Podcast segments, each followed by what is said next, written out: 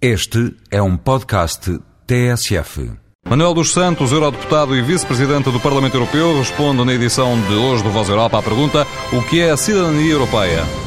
A cidadania europeia é, é, algo de novo criado, digamos, com a evolução da União Europeia na prática e agora traduzida no Tratado Formador de Lisboa. No fundo, é um conjunto de direitos e deveres que os cidadãos têm perante as instituições europeias e podendo exercer em plenitude esses direitos.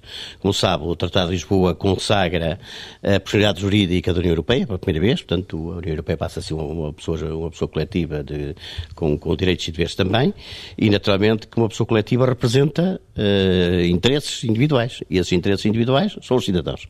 Para que os, esses interesses apareçam na primeira linha da defesa, uh, é necessário criar o conceito de cidadania europeia, que é um, um, conceito que não se sobrepõe à cidadania nacional.